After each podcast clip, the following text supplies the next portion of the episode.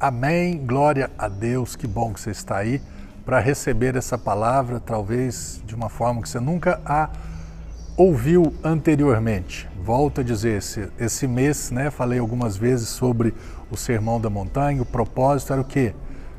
O Sermão da Montanha não são apenas ensinamentos, mas condições para aqueles que desejam entrar no reino dos céus.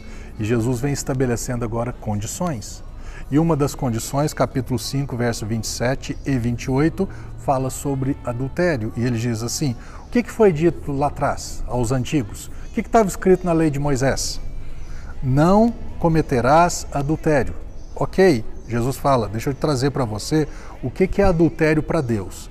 Para o ser humano, para o natural, é um homem ou uma mulher casados, um dos dois trair né, com outro homem ou com outra mulher. Então ali houve adultério. Agora só que Jesus fala assim: deixa eu falar para vocês qual que é o entendimento correto.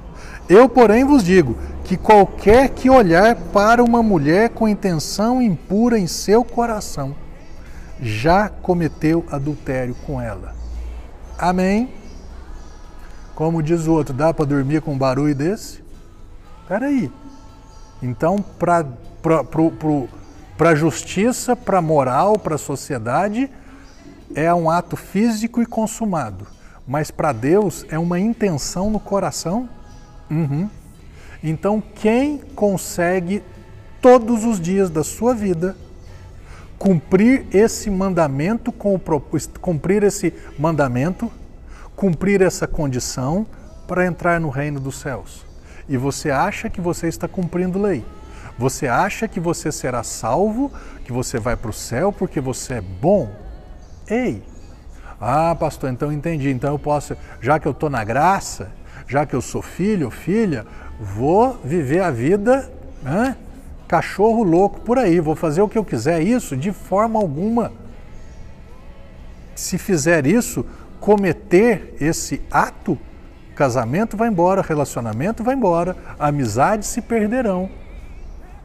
Então, na, um lado da moeda, você é incapaz de cumprir isso, mas o outro lado da moeda, não é porque você não dá conta de fielmente no padrão de Deus cumprir, que fisicamente você vai descumprir, já que. Não, não tem nada de já que. Você está entendendo? O, o assunto aqui é o que? Uma condição para entrar no reino dos céus. E as pessoas achavam, e até hoje acham, que entram no céu porque são boas, porque cumprem mandamentos. Ninguém foi capaz de cumprir todos os mandamentos sempre.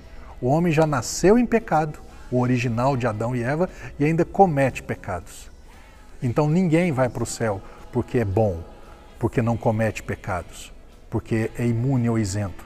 Nós somos salvos pela graça, favor que não merecemos, não pelas nossas obras, mas pela nossa fé na obra consumada de Cristo.